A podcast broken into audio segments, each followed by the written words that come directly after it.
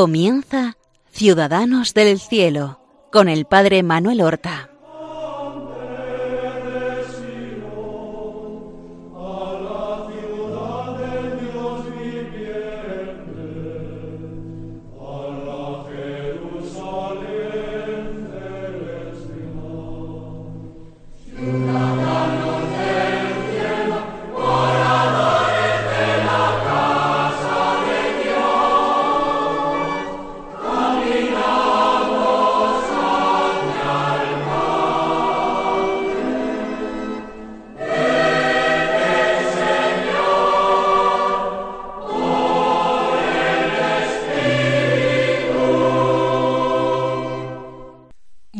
Buenos días, queridos amigos y oyentes.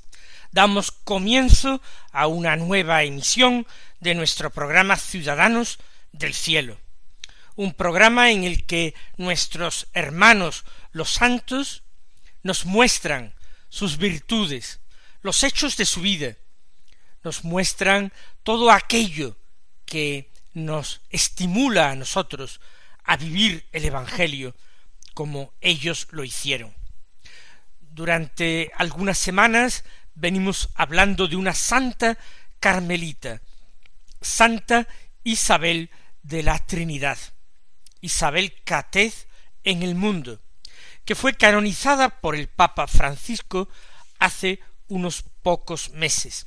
Hemos hablado de su nacimiento, de su infancia, de su juventud, la hemos dejado a las puertas del Carmelo, tuvo que esperar a los veintiún años para entrar a su mayoría de edad porque su madre no quiso dejarla marchar antes. Esos últimos meses antes de la entrada en el Carmelo fueron duros. Ella continuó con sus actividades normales. Siguió en la parroquia, participando en el coro, dando catequesis a niños extremó el cariño con su hermana Margarita, a quien cariñosamente le llamaban Guita, y con su madre, pero su corazón verdaderamente estaba roto, desgarrado, por una parte por su deseo de consagrarse a Dios enteramente en el Carmelo, pero otra parte cuando veía a su madre llorar desconsolada, pues el corazón se le partía. La fecha prevista para entrar inicialmente había sido el 1 de agosto, porque habían visto conveniente, ya que el Carmelo de Dijon fundaba otra casa, otro Carmelo, en Parelemonial, y por otra parte la familia de Margarita vivía casi al lado del Carmelo, se había pensado que ella entrara como carmelita en el monasterio de Parelemonial, recién fundado, donde la priora era la priora que ella había conocido desde el día de su primera comunión, cuando había ido por primera vez al monasterio de las Carmelitas, la Madre María de Jesús.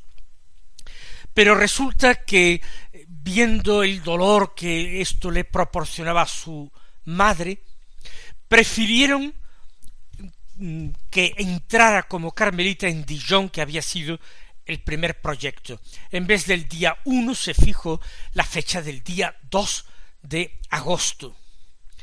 Hasta en el mes de julio tuvo un grave contratiempo Isabel, porque tuvo una lesión de rodilla, un derrame del líquido sinovial que eh, la dejó al principio en cama y luego con una movilidad muy reducida, tanto que se temió por su entrada, o al menos que pudiera realizarse en esa fecha del 2 de agosto. Luego a finales de julio muchos trastornos digestivos con vómitos, seguramente producido por su situación interior de tensión el día 2 de agosto, acompañada por su hermana, por su madre, con una de sus amigas íntimas, María Luisa Halo, y con la madre de esta amiga suya, eh, las cuatro acompañantes fueron temprano a misa al Carmelo. Asistieron en la iglesia a misa de ocho de la mañana. Era el primer viernes de mes y recordemos que aquella capilla estaba dedicada al corazón de Jesús, al corazón agonizante de Jesús. Al término de la misa se acercaron a la puerta de la clausura, la abrieron las monjas e Isabel la franqueó después de besar y despedirse de su madre, su hermana, su amiga y la madre de ésta. Las puertas se cerraron, la madre quedó muy, muy desolada y Isabel comenzó a vivir su postulantado. Un postulantado que será de poco más de cuatro meses y en el que ella se encontró feliz. Escribe en una de sus cartas que aquí en el Carmelo se encuentra Dios, tanto en la colada como en la oración. En el mes de octubre eh, se elige como priora del monasterio a la subpriora, que era la que en realidad estaba desempeñando el cargo desde que la Madre María de Jesús partió a la fundación de Paré Lemonial. Es la Madre Germana de Jesús, muy joven, tiene sólo treinta y un años, será priora dos trienios, por tanto estará al frente del monasterio todo el tiempo de la vida de Isabel de la Trinidad en el Carmelo, porque recordemos que eh, apenas pasa cinco años en el Carmelo Isabel, porque muere con veintiséis años. Es la única priora que tuvo Isabel, y no le hizo sufrir, al contrario, le fue muy querida, la comprendió perfectamente, la ayudó de una forma admirable y terminó convirtiéndose en su admiradora, en su discípula y luego en su primera biógrafa. Se decide en principio que a finales de diciembre, el día de 28, ella tomara el hábito y comenzara formalmente el noviciado. Pero finalmente se adelantó esta toma de hábito y comienzo del noviciado al día de la Inmaculada, al 8 de diciembre. Presidió la ceremonia el obispo de la diócesis, el obispo Lenordé.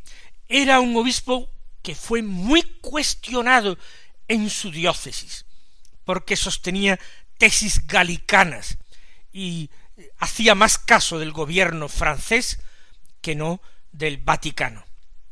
Tanto que más adelante algunos seminaristas de su seminario se negaron a ser ordenados por él, e incluso padres de niños que tenían que confirmarse se negaron a que ese obispo los confirmara.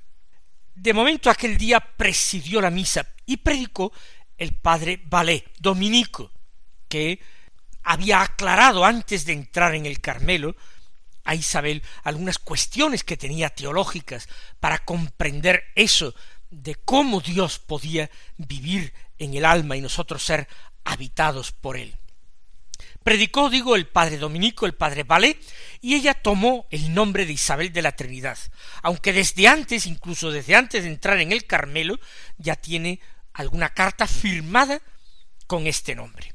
La priora, la madre germana de Jesús, muy joven, es también la maestra de novicias. Isabel cabe reseñarlo, tiene que ser sometida a una votación para ser admitida al noviciado, votan todas las monjas profesas y fue votada por unanimidad, porque se la consideraba una mujer muy observante, muy recogida, muy, muy buena religiosa. Así como todo había sido alegría en estos primeros cuatro meses y pico de su postulantado, una vez que ella comienza el noviciado, también comienza una etapa de oscuridad y desolación profunda, una verdadera noche oscura espiritual, donde no hay consolaciones, donde no hay seguridades, donde todo es duda. Ella no deja traslucir nada en las cartas a su familia, por no inquietarlos, por no preocuparlos. Pero su priora posteriormente y sobre todo después de la muerte de Isabel, lo atestigua así, las dificultades tan grandes durante el noviciado. Por fuera no muestra nada, pero todas las penas y sufrimientos y dudas acerca de su vocación y escrúpulos de conciencia que le hacen sentirse en pecado grave, todo eso se produce en el noviciado. En el mes de octubre del año 1902, siendo ya novicia, había comenzado el noviciado, ya hemos visto, en diciembre, diez meses después, ella realiza los ejercicios espirituales en el Carmelo, dirigidos precisamente por el padre Vale, por este dominico que predica en su toma de hábito. Nada de lo que el padre Vale predica en los ejercicios le sirve, nada le da luz, nada le da devoción. El último día de los ejercicios, el 15 de octubre, que era la fiesta de Santa Teresa, se casa su hermana Margarita, se casa Gita. La madre germana de Jesús, la priora y maestra, se preocupa mucho, tanto que le pide a un padre jesuita amigo de la comunidad que hable con Isabel, que ésta pueda desahogarse con él y él discernir esa prueba terrible por la que está pasando Isabel. El tiempo de profesión religiosa se acercaba de tal manera que era preciso despejar estas dudas, porque se podría plantear si era conveniente que Isabel hiciera su profesión o no. Germana se comporta de una manera admirable, con dulzura, con comprensión. En, definitiva, ella actuó siempre de una forma muy maternal con Isabel. Finalmente realiza Isabel su profesión religiosa después de unos trece meses de noviciado. Se decide que sea el once de enero de mil novecientos tres. Del 1 al 10 de enero, los diez días inmediatamente anteriores, practica ejercicios espirituales en silencio. Pero al terminar el día 10, la víspera de sus votos, tiene una crisis nerviosa debido a las tensiones que acumula también en ejercicios. De nuevo, la visita el padre jesuita, el padre Vergne, que la madre germana se apresura a llamar y todo vuelve a la calma después de hablar con este padre. La profesión religiosa la hace en un acto privado en la sala capitular, solo con las monjas presentes. Era la costumbre de la época. Y luego, diez días más tarde, el 21 de enero de aquel año 1903, en la capilla, con la presencia de su familia, de las amistades se hacía la ceremonia de la imposición del velo. Esta ceremonia, que ya era pública, se procuraba elegir un día en que pudiera asistir el obispo.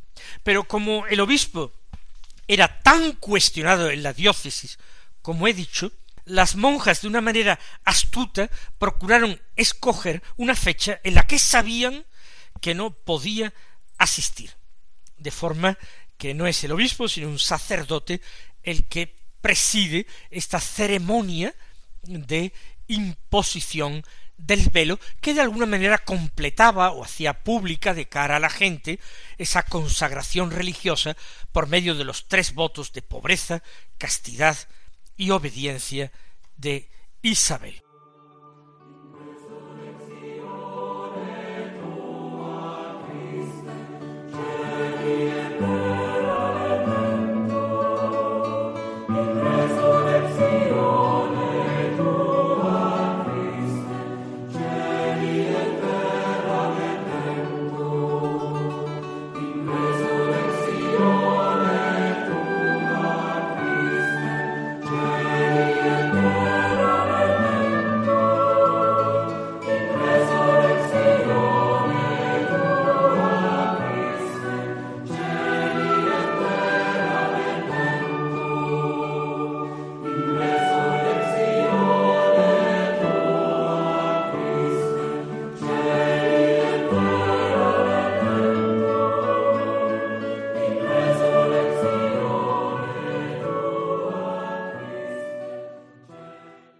Recién hecha la profesión religiosa, una de las primeras cosas que acontecen a cualquier religiosa es recibir su primer oficio, su primera ocupación o cargo en el monasterio. Ella es, ya es una carmelita descalza. Recordemos que en aquel tiempo todavía no existían los votos temporales, que luego al cabo de algunos años se hacía la profesión perpetua Después del noviciado se hacía ya la profesión definitiva, la profesión perpetua. A Isabel, su madre priora, le encomienda el oficio de segunda tornera de la comunidad. Segunda tornera quiere decir que ya hay otra monja con más experiencia que desempeña este cargo y que ella se turna con ella en la atención al torno. Por tanto, las personas que vienen al monasterio y que hay que atender y vienen a pedir o vienen a visitar alguna monja, etc.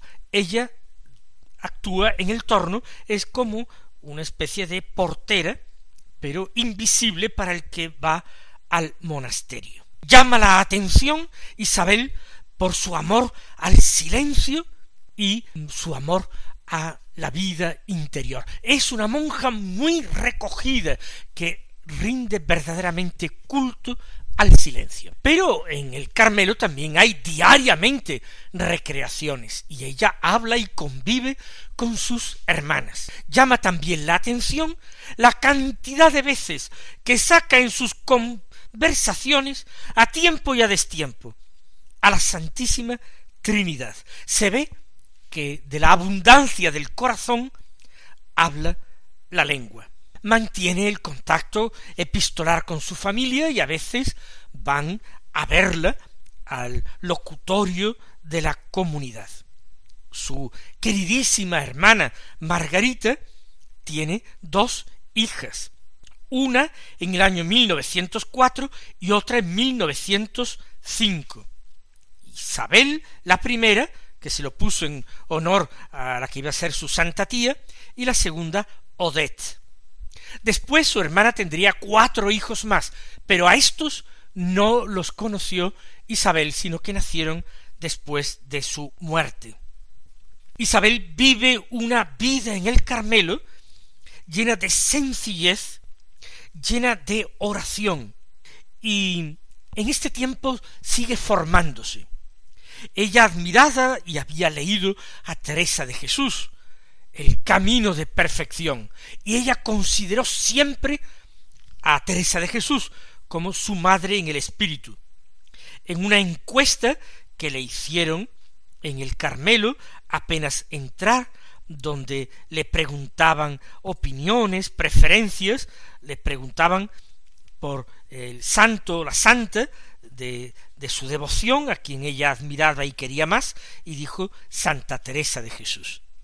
Pero también el Carmelo va a leer dos lecturas, va a tener dos lecturas que van a influir muchísimo en su vida espiritual. Una lectura es de la palabra de Dios, concretamente de las cartas de San Pablo, de donde ella extrae muchísima eh, jugo, muchísima materia de oración. Concretamente de la carta de San Pablo a los Efesios, capítulo primero, versículo quinto, ella saca el que va a ser el lema de su vida, que firmar, finalmente incluso terminará firmando cartas con ese nombre, porque dice que es su nombre nuevo. En latín, laudem gloria, es decir, alabanza de la gloria. Dice San Pablo que nosotros estamos destinados a ser alabanza de gloria de la gracia de Dios pues ella queda fascinada con esta idea de ser alabanza de gloria, lauden gloria.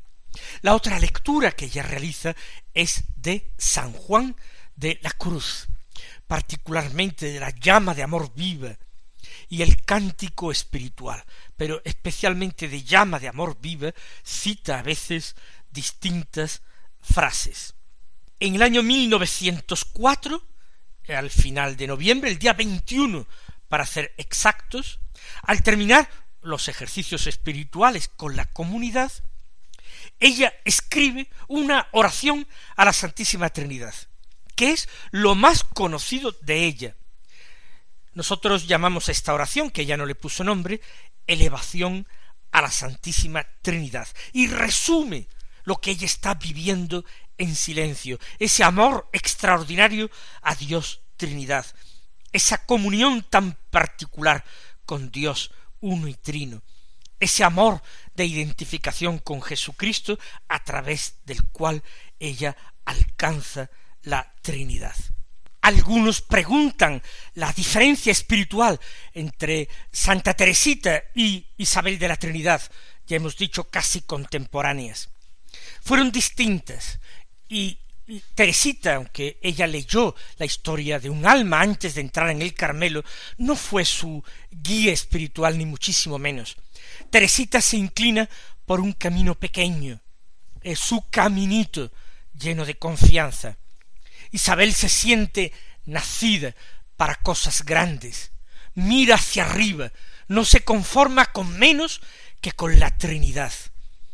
Y de esta manera ella va pasando su vida y por resumir un poco toda su aventura vital, digamos que en el año 1905 las molestias que habían empezado a sentir ya desde el verano de 1903 se agudizan, se siente sin fuerzas, agotada, tienen que darle algunas mitigaciones a la regla para que no viva todas las penitencias del Carmelo. Le quitan su oficio de segunda tornera porque no puede desempeñarlo ni pasar mucho tiempo de pie. Se queda sentada en un rincón tranquilo del jardín haciendo algún trabajito que pudiera hacer sentada. Tenía la enfermedad de Addison, una enfermedad que eh, afecta a las glándulas suprarrenales, les impiden producir eh, a estas glándulas las sustancias necesarias para el metabolismo. Hoy día es una enfermedad que tiene cura perfectamente, pero a comienzos del siglo XX, en este año 1905, no se le conocía la cura.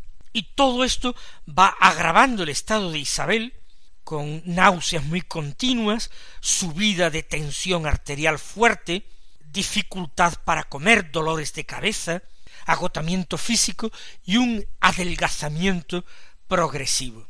Todo esto motiva que a finales de marzo de 1906 Isabel entre en la enfermería del convento, donde pasará los últimos ocho meses de su vida.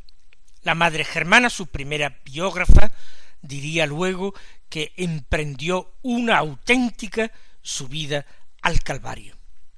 Pero ya seguiremos hablando de esto la próxima semana, así como de sus obras y de esta oración bellísima, la elevación a la Santísima Trinidad.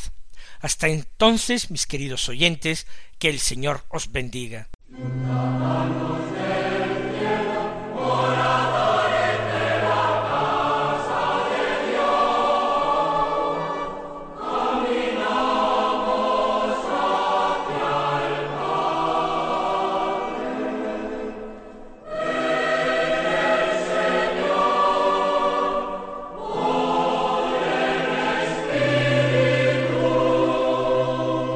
Han escuchado en Radio María Ciudadanos del Cielo con el Padre Manuel Horta.